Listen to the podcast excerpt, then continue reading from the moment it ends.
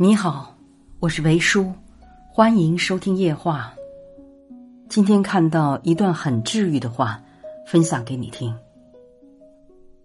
宽容是对自己涵养的修炼，偶尔的计较是告诉别人我不傻。前者是格局，后者是底线。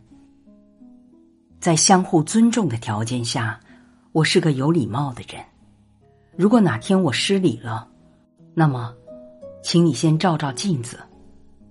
因为，大方要给知恩图报的人，善良要给通情达理的人，包容要给有心有肺的人。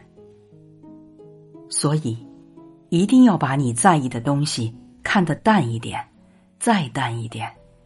有些事情，只要你不那么在乎了。他就不会伤害到你。